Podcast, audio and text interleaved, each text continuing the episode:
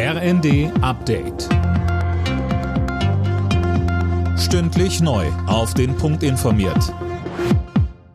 Ich bin Philipp Rösler. Guten Tag. Ab Oktober gilt in Deutschland ein Mindestlohn von 12 Euro brutto pro Stunde. Der Bundestag hat der Erhöhung zugestimmt. Arbeitsminister Heil sagte in der Debatte.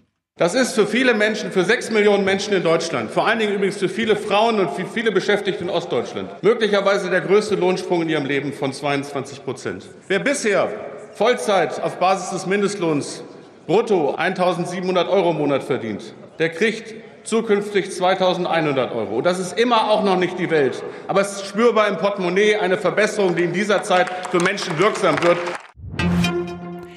Nach 100 Tagen Krieg kontrolliert Russland rund 20 Prozent der Ukraine. Davon geht der ukrainische Präsident Zelensky aus.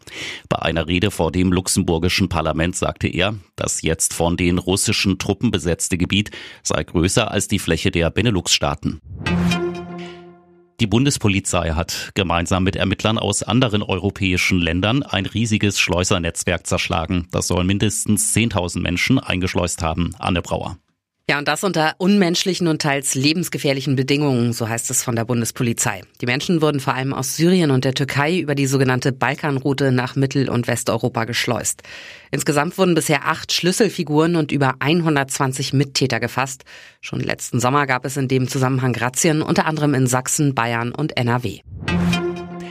Mit dem langen Pfingstwochenende kommt der erste große Stresstest nach der Einführung des 9-Euro-Tickets auf den ÖPNV zu. Die Bahn rechnet mit einer, Zitat, erhöhten Auslastung in Zügen und Bahnhöfen. Das gilt besonders für beliebte touristische Ziele. Alle Nachrichten auf rnd.de